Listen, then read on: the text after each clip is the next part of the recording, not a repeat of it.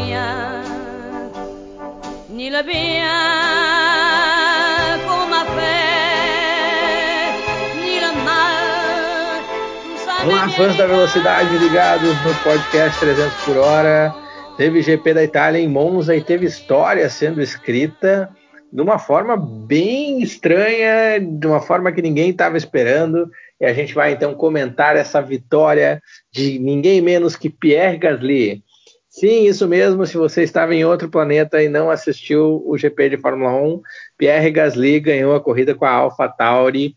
E acho que não tem mais muita coisa para debater neste podcast, além de que uma AlphaTauri ganhou o GP da Itália com o refugo, o desprezado, o humilhado Pierre Gasly, fazendo valer aquele ditado da internet moderna: o dia que os humilhados serão exaltados.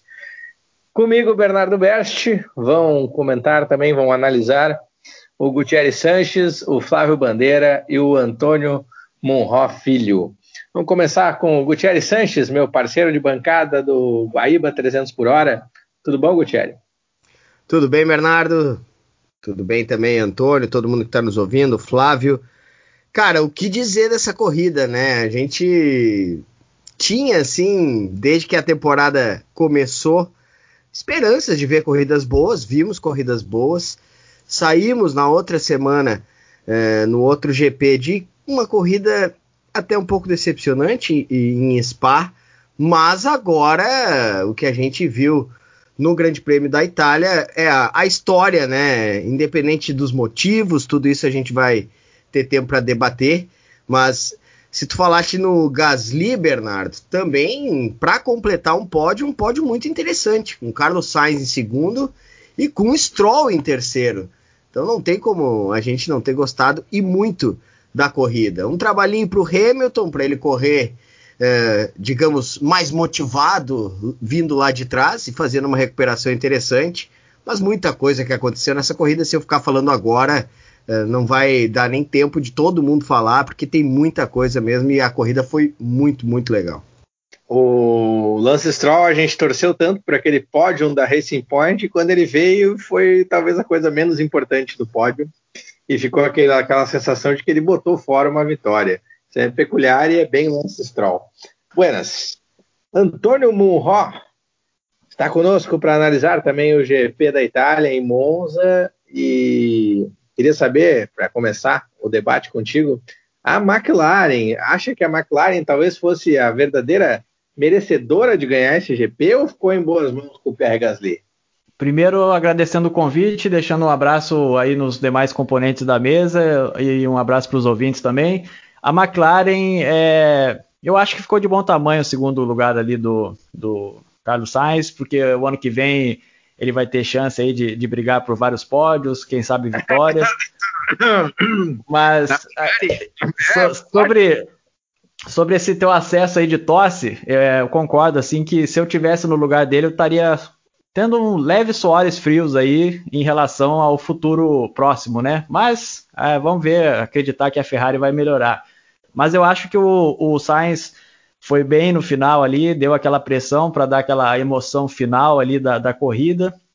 E o que abrilhantou ainda mais a vitória e a empolgação do narrador francês, né? Que a, que a as redes sociais da Fórmula 1 divulgaram hoje, né, aquela empolgação, enquanto a gente estava aqui com um sonolento narrador, né? Mas enfim, a, abrilhantou a vitória do Gasly, que foi uma, um grande tapa de luva de pelica na, no pessoal da Red Bull. É, é, sempre bom ver um piloto que quase foi esmagado aí pela Red Bull ressurgir quase das cinzas, né? Então, ao longo da, do, do, do programa a gente fala mais, mas eu acho que ficou de bom tamanho pro, pro Carlos Sainz, sim. Pois é, então vamos puxar para o Flávio Bandeira. Flávio, acha que o Pierre Gasly deveria chegar para o GP agora em Mugello com a camiseta Ei Helmut Marco, vai comer sagu? Em primeiro lugar, agradecendo o convite, um abraço para o Gutierrez, para o Antônio. Uh, pois é, eu acho que seria, é, seria justo, né? Mas obviamente que o mundo da Fórmula 1, aquele, aquela coisa. Uh, dá para se dizer politicamente correta, não vai permitir que o Gasly chegar, chegue né, em Mugello com uma camiseta eh, com esses dizeres.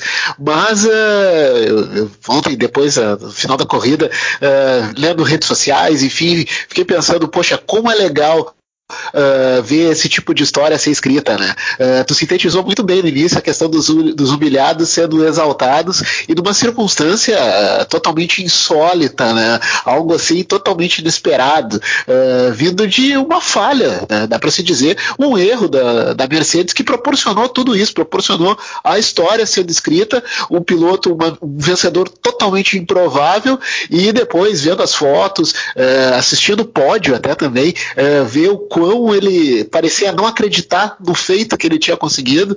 E o Antônio lembrou bem, a narração francesa uh, foi sensacional. Aquilo ali, é, para quem ama o esporte, para quem vive uh, o automobilismo, para quem tem o automobilismo nas veias, aquilo ali é, é, é, sensacional. Enfim, tá, ficou em ótimas mãos e aí tá a história escrita.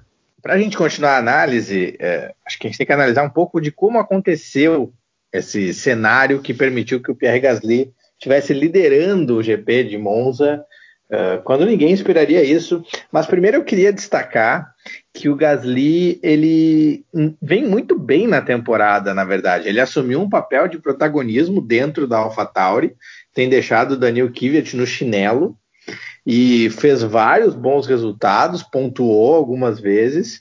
Ele realmente encaixou bem na equipe menor não sentiu tanto quanto a gente achou que ele poderia sentir de ser rebaixado da Red Bull e recebeu a grande recompensa por isso. Agora, falando da corrida, é, claro, teve o erro da Mercedes, senão o Lewis Hamilton teria ganho com um braço atrás das costas. Um erro que eu acho que quando a gente estiver falando mais do, da Mercedes em si, do Hamilton e do Bottas, tem uma certa desculpa para esse erro. Bernardo.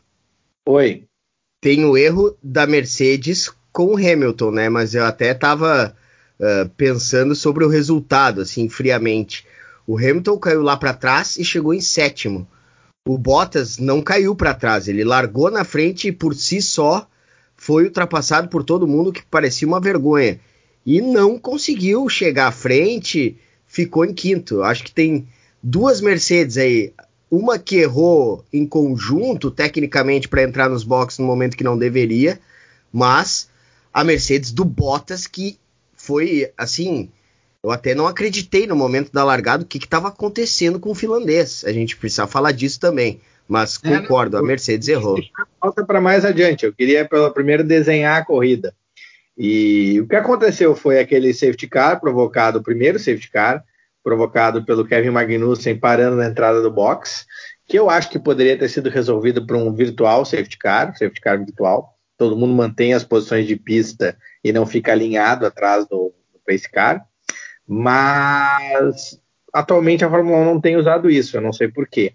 Acabou usando e aí desencadeou a reação em cadeia que acabaria com a vitória do Gasly. Que bom, né? Apesar de achar desnecessário, foi bom para a corrida em si. E o que aconteceu a partir daí? Quem tinha a prova na mão, então, claro, ainda teve depois a relargada com a batida do Leclerc, que tinha chance de botar a Ferrari no pódio. Seria um pequeno milagre, porque ele relargou bem e estava competitivo, porque tinha a estratégia ajudou ele com o safety. Só que daí ele bateu na saída da parabólica e um abraço. E por causa desse acidente a gente teve a bandeira vermelha. Aí é que se desenha o cenário para o Pierre Gasly ganhar a corrida mas quem ficaria com a vitória na mão seria o Lance Stroll, que estava de Racing Point, motor Mercedes e pneu novinho para largar na ponta. Quer dizer, largar em segundo, mas o Lewis Hamilton teria que pagar a punição de 10 segundos por causa o drive, não, o stop and go com 10 segundos por causa da, da irregularidade no box. E aí o Lance Stroll teria a ponta, poderia lá ficar de boa na liderança, só que ele faz, né, vamos dizer, faz uma cagada naquela largada dele e fica todo aloprado, todo apavorado, perde mais posições ainda e no fim das contas sai da briga pela vitória. Fica tudo para o Gasly e o Carlos Sainz. Basicamente assim que aconteceu. E é. quem estava para brigar por um pódio e teve a corrida completamente estragada, ou por decisão dele, ou por decisão da própria equipe, era o Kimi Raikkonen com a Alfa Romeo. Podia ter chegado em segundo ou terceiro, mas a equipe resolveu botar pneu macio, faltando metade da prova, quase ainda para terminar. Não deu para entender o que, eles queriam fazer, e aí ele caiu que nem um pedregulho no fim da prova e não conseguiu nem chegar nos pontos. Mas a questão do Kimi, além dessa questão do, do, dos pneus, era nítido que ele não, não, não teria carro para se manter ali entre. Uh, que sai entre os cinco primeiros. Eu, eu, não, eu, eu Sin sinceramente, eu não acreditava muito, assim. Mas ainda assim, o, o erro da, da, da Alfa, obviamente, que contou muito, né? Não, nos treinos livres, ele era o carro mais rápido de todos, o Raikkonen, sem vácuo. Então, mesmo que o carro tivesse uma porcaria nas curvas, ia ser muito difícil passar ele se ele tivesse pneu. Só que depois ele estava sem tração, aí não adianta ser rápido na reta, porque o carro adversário chega antes. não, é, eu confesso que eu não acreditava muito que o Kimi fosse se manter uh, ali uh, entre os ponteiros a ponto de chegar no pódio, uh, mesmo com a estratégia errada dos pneus, né? Até olhando a corrida assim, vendo esse prospecto ruim, né? Os carros que têm motores Ferrari, uh, olhando ele sendo ultrapassado, eu lamentando, porque o Kimi é um piloto que eu, que, que eu gosto, enfim, tenho uma, uma admiração pelo estilo dele de pilotagem, enfim, uh, mas eu via que ele não tinha muita condição de segurar a turma, né? Então, uh, acho que ter ficado fora dos pontos, acho que, infelizmente, para o Kimi era algo que eu particularmente esperava. E ainda que brigador, um cara totalmente leal na pista, né? Percebeu que não ia ter carro, não ia ter pneu. Como vocês disseram, é um cara que brigou o que pôde, mas reconheceu que não tinha o que fazer, não, em nenhum momento ameaçou qualquer adversário. Eu tava vendo, eu tô com, com a classificação final da corrida aqui e é inacreditável, tem muita coisa para se pensar, né? Coisas que nem disse o Bernardo. No próprio pódio a gente não dá bola, assim, porque Teve a briga do Gasly com o Sainz, teve toda a questão da estratégia, teve toda a questão uh, que foi para o espaço quando veio bandeira vermelha, enfim, as paralisações. E agora está observando algo que nem merece talvez a gente discutir aqui, mas se fosse uma outra corrida, uh, o Verstappen, beleza, teve problemas, abandonou, isso acontece. Uh, não é a primeira vez que acontece isso com o Verstappen na temporada. e né, a, a Red Bull pode talvez até se preocupar um pouco com isso e que se quer fazer mais ainda no campeonato, ou pelo menos estar mais próximo do Hamilton, né? Mas o que eu queria te falar com tudo isso é de que o álbum foi penúltimo, né, gente? É um problema com tudo que acontece, não consegue ter um desempenho sequer próximo do seu companheiro de equipe, uh, o, o, Alex Albon. E nesse caso desse final de semana, ainda viu as, as digamos, Red Bull Juniors dando uma patrolada neles, né? Sem falando, sem falar no Gasly, o próprio Kvyat chegou bem à frente uh, para ver como várias coisas aconteceram nessa corrida. Uh, e, e, claro que tem as principais, obviamente, com os três primeiros, o que aconteceu com o Hamilton e tudo mais, mas realmente uma corrida que vai ficar para a história. Gutierrez, na tua linha, assim, eu acho que o, o, o, que eu observo é que a precisão alemã da Mercedes, né, aquele reloginho que nunca falha nenhum segundo, falhou totalmente ontem, né? Primeiro lá com o Hamilton, que, que entrou com o box fechado, e a estranha corrida do Valtteri Bottas, né, que, com perdão do trocadilho aí, ontem ele mostrou que ele é o Valtteri Bosta, né? Porque ficou muito aquém da, da de uma atuação de um cara que tem uma Mercedes na mão, assim, né? Então foi, foi uma coisa que realmente chamou muito atenção negativamente. Outro ponto negativo que o Bernardo falou no início também foi o Stroll, né? O Stroll ali pintou como um possível vencedor quando foi feita a relargada, perdeu posições e duas, três curvas depois da largada foi para fora da pista e, já saiu da, da, da, dos favoritos ali, né? Então foi uma corrida caótica nesse sentido, assim, de surpresas de resultados. Foi bonito ver o, o, o, o Gasly de novo com a, com a. E eu acho que o Raikkonen, que vocês falaram também um pouquinho antes ali, foi o, vamos dizer, o, o último brilho do Raikkonen antes de dizer adeus para a Fórmula 1, possivelmente no final da temporada, né? Então, assim, foi bonito ver o Raikkonen correr lindamente numa, numa pista tão tradicional quanto Monza, né?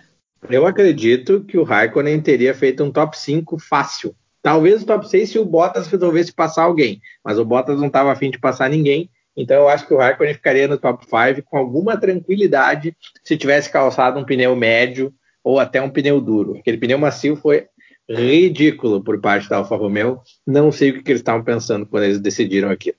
Até porque podia trocar por qualquer pneu no box, entendeu? Era só escolher o pneuzinho e vamos embora. De qualquer forma, Bernardo. voltando para mais vencedoras, fala, Gutierrez. Não, eu queria te fazer uma pergunta até pra gente de repente passar uh, só. uh, tu que é um cara que né, explica mais tecnicamente, não surgiu nenhuma explicação estapafúrdia sobre a largada do Bottas, né? Largada que eu digo, largada e Tá, N então vamos- curvas posteriormente a largada, porque ele foi indo, indo, indo e foi uma coisa absurda. Eu quero depois exaltar a corrida do Carlos Sainz, mas vamos debater as duas Mercedes, vamos tirar isso do caminho.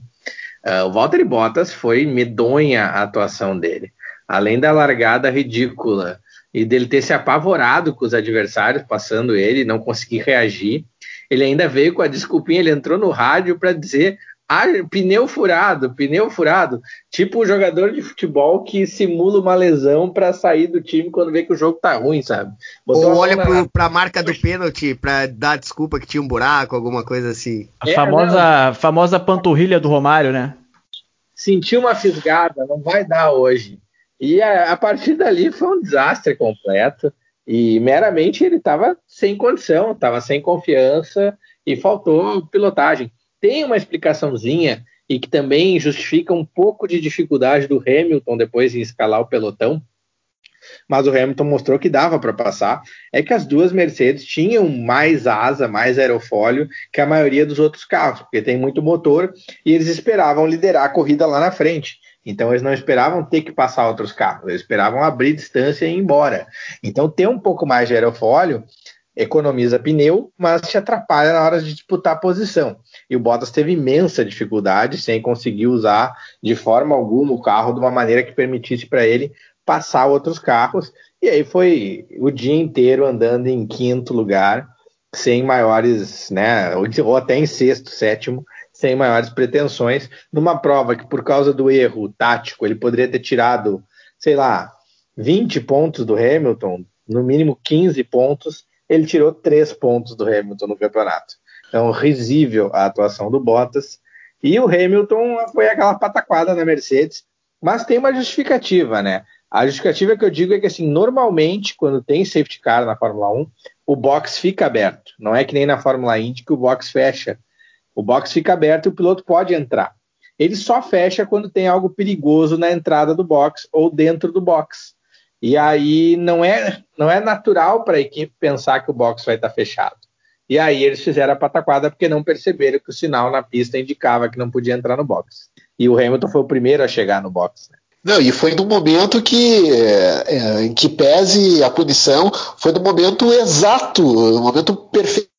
Deu a, o safety car, ele estava perto do box. Então foi quase que. Foi uma reação natural de fazer a, a parada de box e já sair na frente. Mas aí a questão da punição, obviamente, colocou tudo por água abaixo. Né?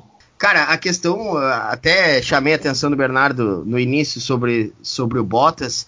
A minha questão até é sobre a, a possibilidade até de, de enxergar ali qualquer sinalização. Eu sinceramente não entendi muito a sinalização.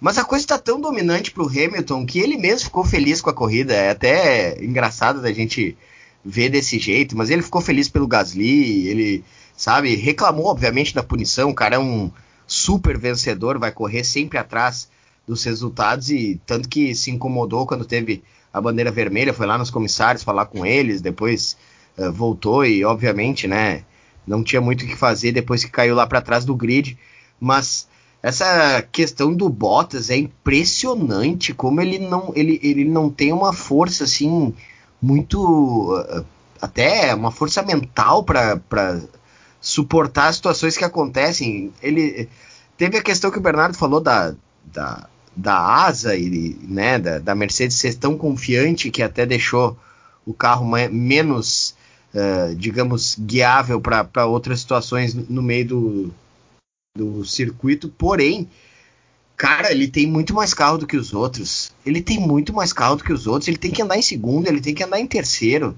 Ele não conseguiu chegar.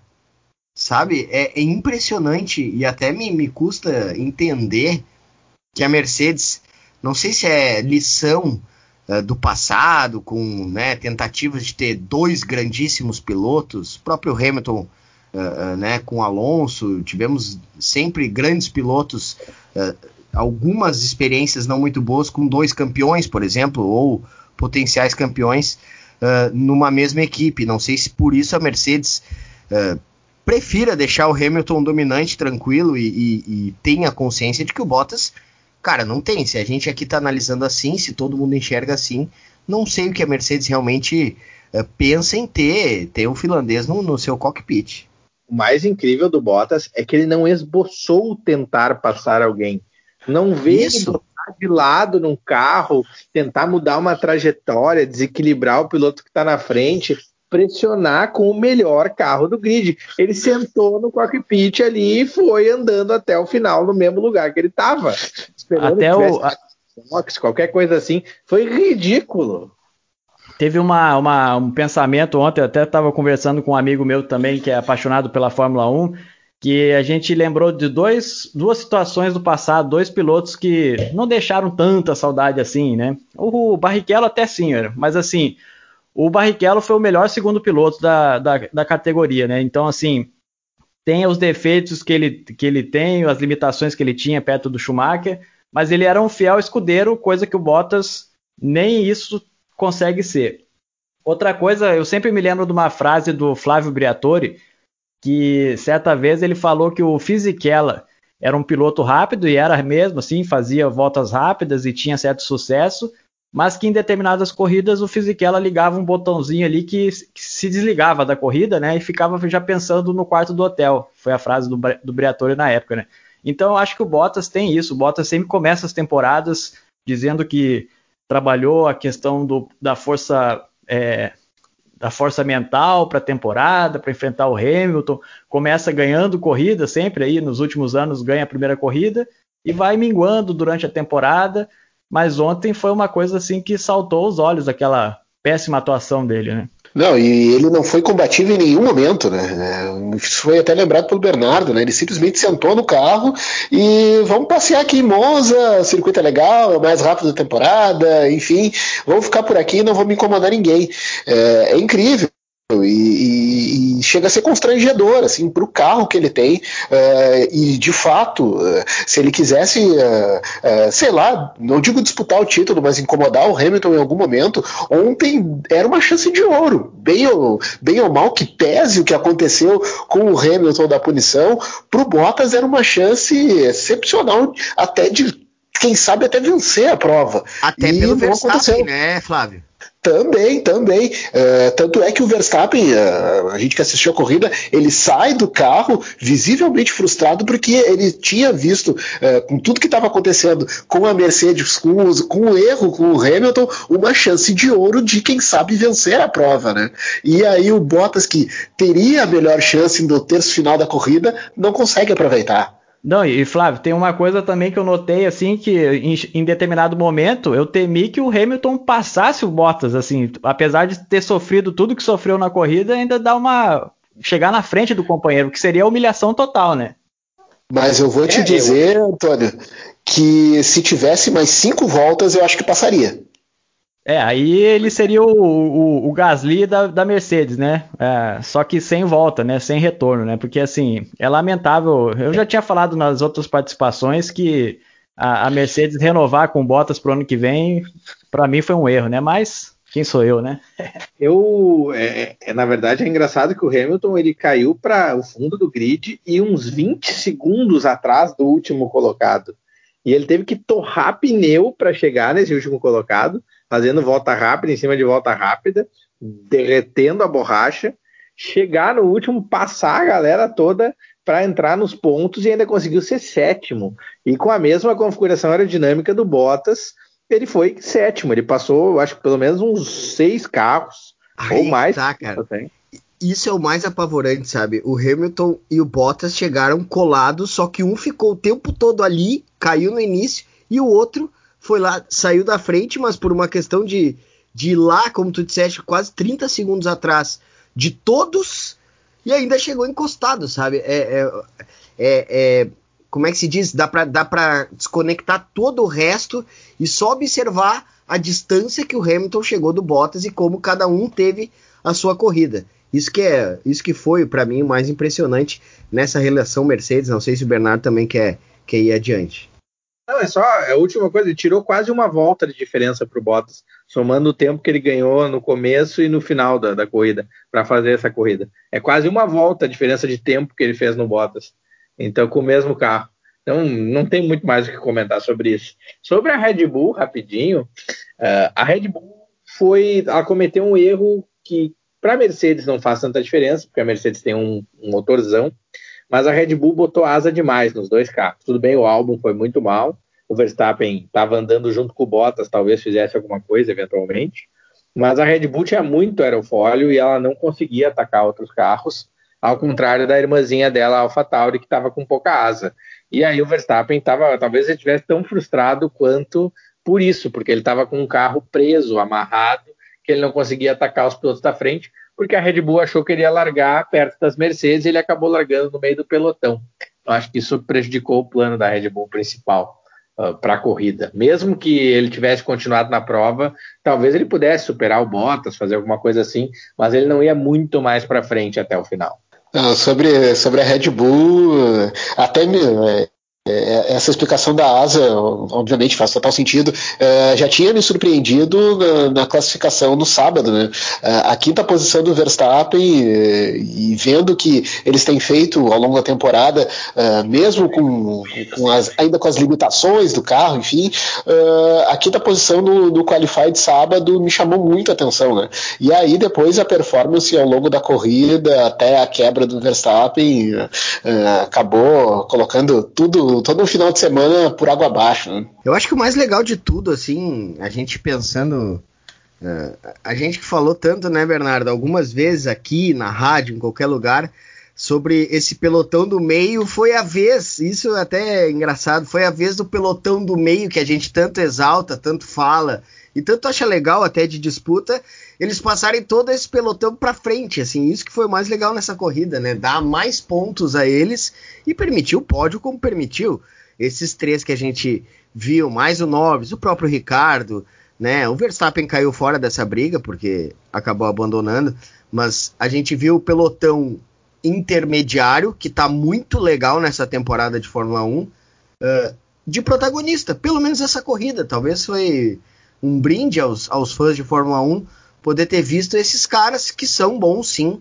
O Bernardo sempre fala sobre isso, sobre a média de qualidade dos pilotos atuais, inclusive escreveu um belo texto, recomendo para quem quer né, é, refletir um pouco do que a gente vive atualmente na Fórmula 1, e eu concordo, mas a gente pôde ver tudo que eles fazem lá naquele miolo agora fazendo por circunstâncias que eles não têm culpa, pelo contrário, né, foram competentes para estarem inteiros a essas alturas e com esses acontecimentos na corrida, mas muito legal, muito legal ver o Gasly, o Sainz, o Stroll, o Norris, o próprio Ricardo tá voltando e voltando bem, eh, né? E aí os outros lá atrás, Pérez tentou, ficou lamentando bastante, Kvyat, Ocon, mas principalmente os quatro primeiros, mais o Ricardo, muito, muito legal mesmo.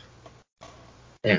Eu até ia dizer que a Zica, eu vou falar rapidamente, acho que não quero nem que comentem sobre isso, porque acho que não precisa comentar a Ferrari, mas a Zica é tão grande da Ferrari que numa prova que eles poderiam ter de novo capitalizado alguma coisa por causa do safety car e chegar ali num top 5, principalmente com o Leclerc, o Vettel ficou sem freios numa corrida que é raríssimo ter problema de freio, porque não é exigido, a refrigeração é muito grande por causa das retas longas e conseguiram ter problema de freio.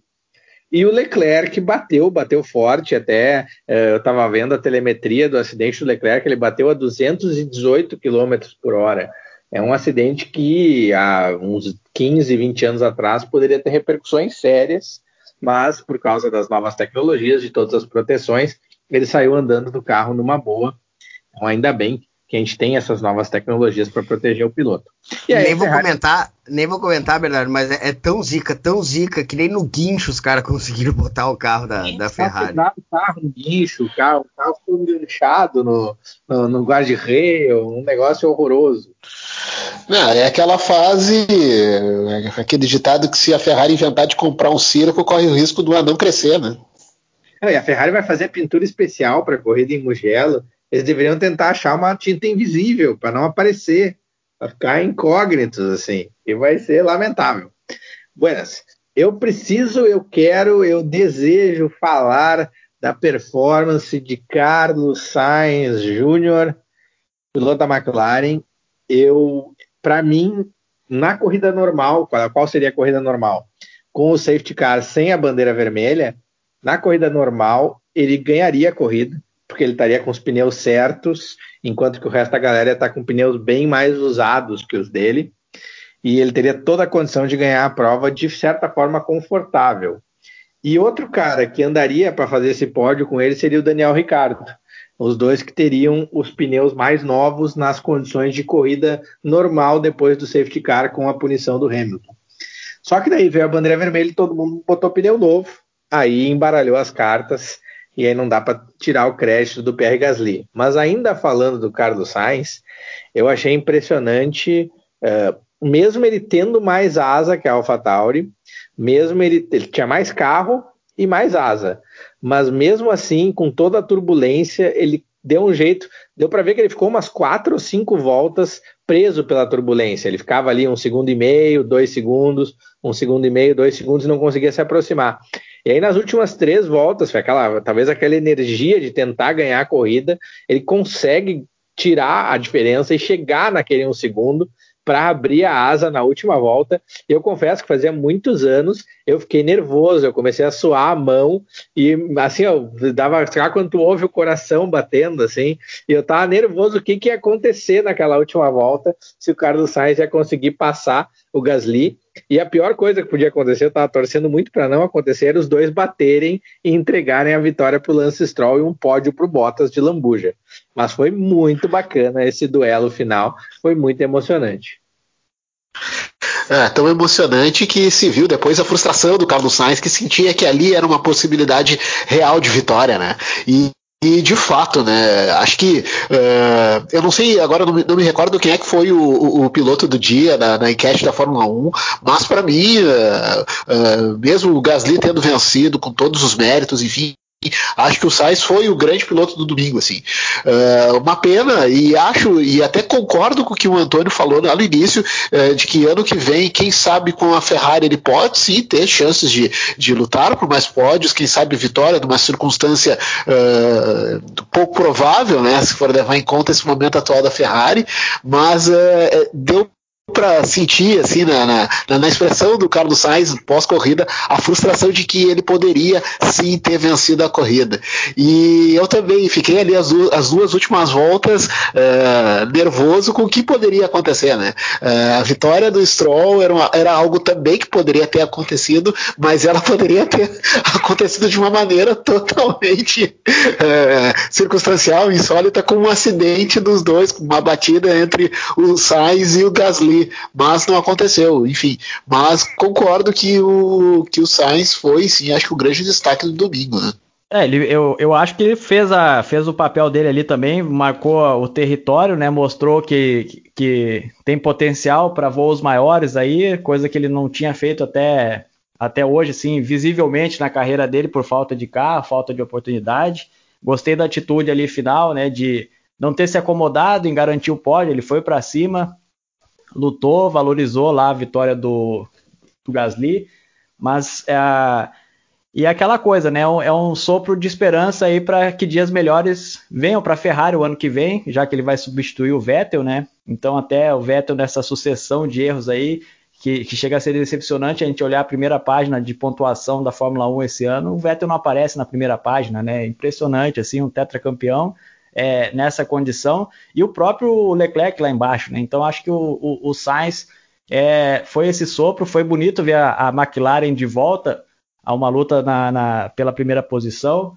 Eu particularmente gosto muito dessa McLaren laranja, acho bonita. E, e foi, foi, foi legal rever a McLaren é, brigando por vitória. Mas é isso, eu acho que também o Carlos Sainz vai ter chances de voos maiores. O Gasly a gente não sabe do que vai ser a vida dele, se a, se a Red Bull pensa em repatriá-lo, vamos dizer assim, para o lugar do álbum, que já está sofrendo a mesma pressão que o Gasly sofreu no, passado, no ano passado. Então foi, foi uma corrida que trouxe, embaralhou as cartas. Claro que para o campeonato as cartas não estão embaralhadas, mas foi legal ter visto vários pilotos, vários talentos ali que nunca tem protagonismo, que tiveram seus momentos de luz ontem, né? Mas será que... que o Gasly agora isso que eu ia perguntar, Flávio, se, será que o Gasly ele é resultadista pensar num, numa evolução do Gasly ou será que ele agora uh, uh, vai, digamos, se somar a um currículo interessante para um crescimento na carreira? Não sei se era isso, perdão, Flávio. Não, não, eu, eu, e só ah, tem uma, uma é... coisinha rapidinha, só, só interrompendo, entrando de, de botando meu carro na chicane aí, vamos. A, a, eu acho assim, o Gasly tem uma, uma questão interessante que eu pensei desde ontem. Será que ele é aquele piloto que corre bem sem a pressão e quando vai para uma equipe de ponta faz que nem o Bottas e tem maus resultados aí, que nem tá tendo o álbum também? É, é, é um jogo, né? Que é, é aquela coisa, o cara num carro de vitória, um carro de ponta, ele às vezes não consegue ter o mesmo resultado quando ele não tem o compromisso do resultado. Não, eu acho que isso ficou para mim claro tão logo que ele consegue o pódio no Brasil ano passado. Uh, a questão de não ter a pressão fez com que ele corresse uh, mais solto, digamos assim, é, aquela coisa, não sei se, se, seria essa palavra, mas aquela coisa sem responsabilidade, assim, de ter que estar tá trazendo o resultado. Uh, até uh, a pergunta que eu ia fazer, não, um pouco parecida até com a que o Gucci fez, mas será que agora com essa vitória a Red Bull, assim, não, não, não, cogitaria um retorno do Gasly? Acho muito difícil, mas será que lá dentro da equipe eles não pensaram, pô, será que dá para trazer esse cara de novo? Vou dar três opiniões sobre isso. Primeiro, eu vou falar que os dois maiores pilotos de carro meia-boca da história da Fórmula 1 foram. São um é ainda, Sérgio Pérez, que quando teve um carro de topo de linha foi tomou foi colocado no bolso pelo Jenson Button, e o outro piloto que era um craque total em carro meia-boca era o Heinz, Heinz Harald Frentzen, ganhou corrida com a Jordan, fez grandes provas com a Sauber mas quando foi para Williams, que ganhou tudo em 97, ele só ganhou uma corridinha meia-boca e foi totalmente patrolado pelo Jacques Villeneuve. Então, os dois pilotos que eram muito bons de, de corrida de, de, corrida de equipe meia-boca. Opiniões sobre essas duas questões que o Flávio fez e o Gutierrez fez. Acho que a vitória do Gasly garante a demissão ou rebaixamento do Alex Albon. Acho que o Alex Albon dançou nessa não sei quando, não sei se dura até o final do ano ou só para o ano que vem, mas eu acho que principalmente para o álbum meio que decretou o caixão do álbum, não vai rolar mais na Red Bull, ainda mais depois dessa performance também patética, mais uma performance patética dele na Itália. Uh, acho que o Gasly é o favorito para essa vaga, que o álbum vai vagar, com perdão da redundância. Mas eu também acho que o Gasly talvez, não sei, acho que ficar de novo do lado do Verstappen não vai ser bom para ele. Então tem essa variável aí. O problema, na verdade, nem é estar tá na equipe de ponta, é estar tá do lado de uma comparação como o Max Verstappen e ainda mais um piloto que é aquele piloto uh, guloso de recursos, assim, ele pega e quer atrair tudo no time para o lado dele e azar da outra garagem. E isso aí atrapalha muito um cara que tem que se provar. Então tem muito isso. Acho que a atmosfera melhor fez bem para o Gasly. Ao mesmo tempo, eu acho que, por mais que ele ainda vá ficar um bom tempo na Fórmula 1, eu acho que ele vai entrar para o clube, aquela confraria dos pilotos franceses que ganharam uma corrida só. Vai lá tomar café com o Jean Lézy, o Olivier Panis e o Jean-Pierre Beltoise, aquele fazer uma, dar umas conversas sobre o passado, sobre como é que eles ganharam uma vez só na Fórmula 1. É, eu também eu acho que ele não volta para Red Bull, né? e, e, eu lamento pelo álbum porque eu tinha grandes esperanças no álbum aí que começou dando sinais de que poderia fazer algum barulho, mas se acanhou. Mas tem um, uma questão que, que tem sido levantada e, e aí eu jogo para ti de volta, Bernardo, para vocês que têm acompanhado mais a Fórmula 1 aí de, de perto do que eu, mas a a questão do, do degrau abaixo que tem no carro do Verstappen que está acima do carro do álbum, né? Tem essa questão que o, o álbum não tem o mesmo equipamento do que o, o, Verstappen, né? Então, nessa configuração, se ela realmente é, é verdadeira, qualquer piloto que dividir o box com o Verstappen na Red Bull vai levar uma surra, né? Então, eu acho que o não sei nem se o Gasly teria interesse em voltar. É, a, eu acho assim que imaginemos que ele volte. Aí ele começa lá a, a tomar meio segundo do Verstappen para mais aí, posições mil atrás do Verstappen, e aí uma segunda demissão aí seria devastador para a carreira dele, né? Então eu não sei se, se seria uma decisão inteligente, mas também não sei como é que são os termos contratuais dele em termos de Red Bull e AlphaTauri, né? E não, e sendo mais eu... prático também, é, não sei se teria cockpit fora da, da Red Bull ou da AlphaTauri para ele, pensando em ano que vem já, né? A questão ali, na Red Bull não tem essa história de equipamento melhor para um para outro, é só ver como foi com o Ricardo e Vettel, como foi com Verstappen e Ricardo, como foi com Mark Webber e Vettel. Sempre os dois pilotos tiveram o melhor possível e foi o braço que fez diferença. No caso do Mark Webber, fez muita diferença mas quando tinha o Ricardo e o Verstappen, os dois em boa fase, os dois muito bons, foi muito parelha a briga e nunca ninguém ficou devendo para ninguém. Acho que o Albon não tem déficit de equipamento para o Verstappen, ele tem déficit, talvez tenha problema de o mental e o outro é de habilidade também. Os dois estão se somando para fazer essas performances horrorosas, muito mais do que qualquer outra coisa. E o Gasly ia ter que entre, enfrentar de novo esse negócio de se bater com o Verstappen. Às vezes o cara fica uma temporada fora, ganha mais experiência, pode ser que ele volte melhor, volte mais combativo, mas não sei, é uma dúvida que paira no ar, não sei como é que vai ser. Uh, bom, acho que a gente tem que falar sobre a corrida do Gasly, né? A gente falou um pouco, mas não falou tudo. Uh, eu queria só fazer mais uma parte, uh, que é muito curioso, na verdade, que a gente começou o ano com o um não, um estava mal desde o começo do ano, que é o Esteban Ocon, cada vez mais atrás do Daniel Ricardo. E o mais legal é que ele chegou atrás de novo e estava xingando a equipe por nem sei lá o que, porque não importa o que eles fizessem, ele ia chegar ali naquele lugar que ele chegou. Mas eu acho peculiar o fato de que o Carlos Sainz tomou a frente e tomou bem do Lando Norris e já vai fazer, acho que desde Silverstone. O Norris teve resultados melhores, mas porque o Sainz abandonou, teve pneu furado. Uh, no tempo, na pista, o Sainz tem andado sempre na frente do Lando Norris.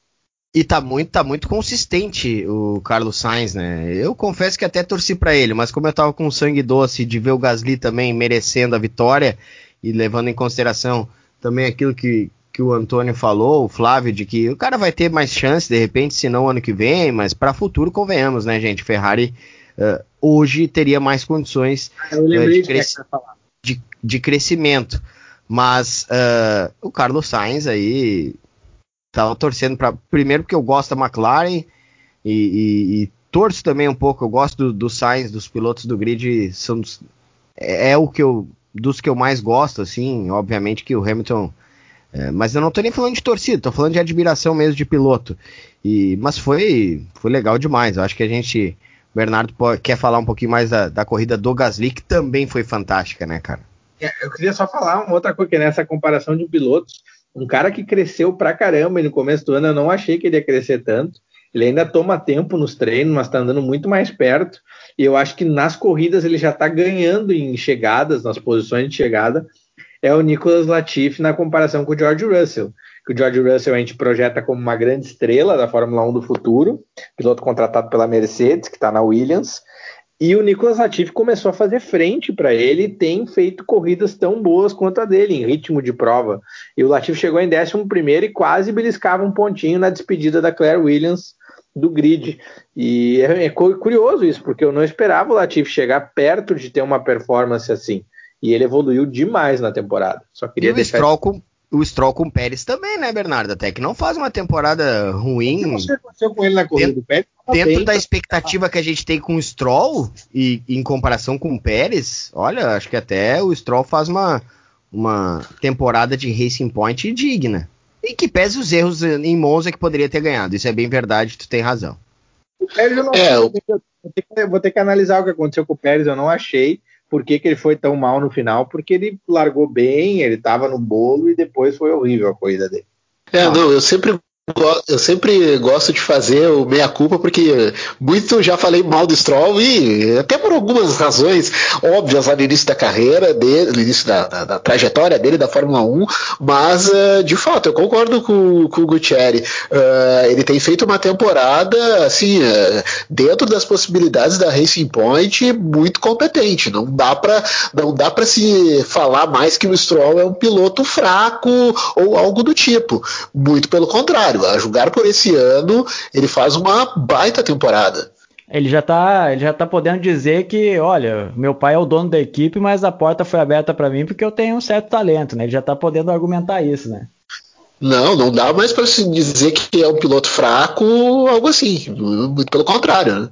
É. Mas e a corrida do Gasly? Eu queria só analisar um pouquinho com vocês que não é só liderar a prova, né? Ele largou ali, ele teve que passar o Kimi Raikkonen, se eu não me engano, e ele foi preciso e ele não errou nada, né? Quando o Carlos Sainz estava babando atrás dele, e a gente sabe que a AlphaTauri gasta mais pneu que os outros carros, é por isso que eles sempre largam, ou têm largado bastante no top 10, mas acabam chegando ali na beirada do top 10, não conseguem disputar no meio, e a gente sabe que o carro gasta pneu e ele conseguiu manter o carro ali na frente do Sainz sem errar nada, porque qualquer errinho que ele fizesse em Monza, ele ia vazar uma daquelas chicanes e o Carlos Sainz ia passar.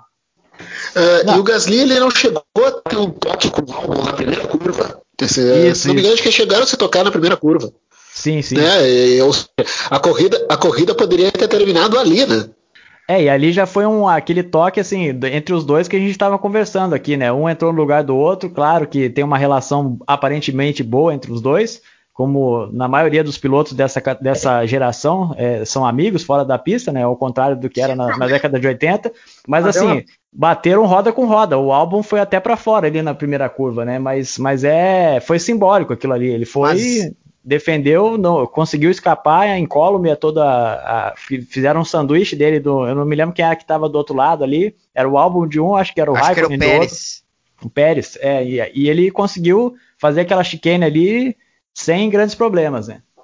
O, o, o legal também é que, é, em que pese essa, e são mesmo assim, o Bernardo até já comentou sobre isso, de, é, disse que o Antônio falou, né, das, das relações fora de, de pista serem, é, no protesto. mínimo cordiais, no mínimo cordiais, mas uh, já vimos alguns duelos interessantes entre Albon e Gasly nessa temporada, assim, alguns momentos mais, digamos, fugazes, assim, mais rápidos de uma, uma pequena disputa e um passa e vai embora. Normalmente o Gasly até em alguns momentos da temporada, mas eles se encontraram algumas vezes assim e, e tivemos alguns pegas bem legais. Mas uh, o Gasly até com um carro pior para mim tá levando vantagem.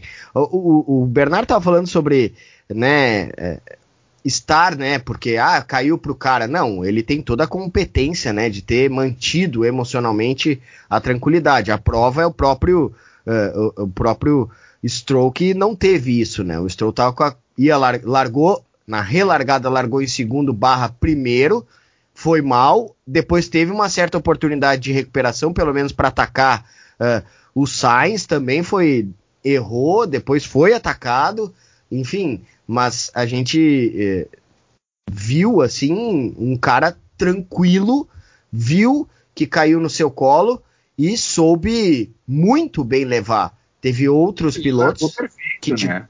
é, teve tiveram outros pilotos que, que não não seguraram a onda. Ele largou um pneu duro contra pneu médio, largou melhor que o Stroll, passou e aí segurou a onda. Mas eu só queria fazer o um protesto, registrar antes da gente terminar com o podcast, até porque, inclusive, a gente perdeu o Flávio Bandeira, que perdemos para a qualidade da internet no Brasil, com certeza.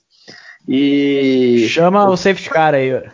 É, eu queria fazer meu protesto de que os pilotos atuais da Fórmula 1, todo mundo é amiguinho. É muita felicidade, é todo mundo cumprimentando o Gasly, dizendo que ele é uma lenda, Lando Norris, Carlos Sainz, o Valtteri Bottas. É por isso que o Fernando Alonso tem que voltar e está voltando para ser rancoroso, recalcado, xingar o adversário, não ir para o pódio. Teve até a onda do Hamilton, né? O Hamilton tirou uma ondinha com a Red Bull, disse que ia doer em quem tinha demitido o Gasly. O Hamilton, digamos assim, engajado, metido. Não, eu, eu, eu costumo brincar assim que eu, eu cresci, a minha infância foi na, na década de 80, né? Então ali eu me lembro que eu tinha 7, 8 anos, via Piquet, Senna, aquela rivalidade que já tinha entre os dois, depois Senna e Prost. E eu sempre falo que eu tive uma veia vingativa bem forte ali até os meus 30 anos. E eu ficava pensando ah, na origem dessa veia vingativa, e Senna e Prost fizeram parte da minha formação. Aquela batida de 89 e, o, e, o, e a revanche do Senna em 90, aquilo ecoou na minha vida, na minha formação por muito tempo, sabe? Então, assim, ontem ah, deu uma pontinha disso ao ver o Gasly vencer, né? E, e jogar a vitória lá, ó, o pessoal da Red Bull ganha com a AlphaTauri, sabe? Mas exatamente isso, é, é saudável, é legal ver essa amizade entre eles, porque eles vêm correndo juntos há bastante tempo, né, em diversas categorias, mas que realmente falta um, um, um Fernando Alonso para barrar o Hamilton no box e não deixar o cara voltar para a pista, é, dar declarações assim, aquela que nem uma vez ele bateu com o Felipe Massa, aí um foi pro carro do outro fazendo sinal de negativo, aquela coisa, sabe? Ou Vettel em 2018, se eu não me engano, quando trocou as placas do vencedor. Falta um bad boy na Fórmula 1. Tá faltando mal perdedor, tá faltando vilãozinho, tem que ter um mal perdedor. Esses caras que perdem e cumprimentam o outro, dão abraços, não, não, tem que ficar emburrado, pegar o troféu e, e levantar com de, mal, de má vontade. Tá faltando essa, essa, essa, garra diferenciada na Fórmula É quase um Vossa Excelência, Vossa Excelência, posso falar Vossa Excelência? Se bem que no rádio às vezes rola algumas coisas assim, né? Dos caras. tipo, é, se bem que o Bernardo tem razão, porque o, o cara que chama os outros de idiota e tal é o que tem 40 anos. Tem razão, Bernardo. Não, é até, até fazendo o gancho da brincadeira com o pessoal do rádio, eu tenho. Eu, tinha um narrador aí do sul que eu gostava muito e eu vi que ele tava sumido, né? Eu fui, joguei no YouTube aí no, esses dias, e aí eu vi que tinha uma treta dele numa outra rádio aí e tal. E eu achei curioso, assim, que a, a, essa coisa das brigas no rádio, assim, falta essa coisa de um botar o dedo na cara do outro de vez em quando. Não violentamente, né? Mas mas a questão é só que tem que ter aquele, aquele tempero, assim, a mais de, de má vontade, não ser todo mundo tão amiguinho. Mas claro que é legal, a gente quer ver a competição esportiva e é legal. O bad boy que tem no momento é o Kevin Magnussen. Mas ele anda sempre lá atrás, então não vai. É o nosso grande herói de Monza. Vilão, vi, vilão de malhação, vilão de, vilão de malhação. É, Mas não e... é um malvado favorito tipo o Raikkonen, assim. O Raikkonen, quando ele enlouquece, claro que é um outro estilo de bad boy, mas assim Uh, uh, o Magnussen ele causa assim, sabe, rejeição. O Raikkonen nos tempos, né, que disputava bastante, ou um Alonso, como o próprio Bernardo diz, mesmo que brincando, tem razão. O Alonso é um cara que vai para cima, vai para dentro dos outros, mas não, o Magnussen já é aquele cara assim, é vilão vilão mesmo, sabe? Vilão desprezado. Já já os outros caras esses citados, não sei se por terem títulos também a gente acaba respeitando e merecem todo o respeito, mas é, não tem hoje mesmo um vilão, um malvado favorito na Fórmula 1. Pois é. Mas o Magnussen é o nosso grande herói dessa prova e com isso, com essa homenagem, a gente vai terminar o podcast. Que o Kevin Magnussen parou ali o carro na frente do box e graças a ele a gente teve todos esse rocambole, esse malabarismo, essa prova emocionante em Monza. Ficamos por aqui então, galera. Um abraço, obrigado. Valeu, um abraço. Só deixar o recado, né, Bernardo? A gente está na, na Rádio Guaíba de Porto Alegre, basta procurar sempre nos sábados ao vivo às duas e meia. Para quem é de Porto Alegre, do Rio Grande do Sul, ouve normalmente, mas pode nos procurar aí nos sábados às duas e meia. A gente também está na Rádio Guaíba, daí com o Guaíba 300 por hora. Eu também deixo meu abraço, agradecimento pelo convite. Estou dizendo que aqui do Rio tem acompanhado a programação da Rádio Guaíba aí pelo Facebook. Um abraço a todos. Valeu, Antônio. Tchau, galera. Aceleramos a 300 por hora. A de tua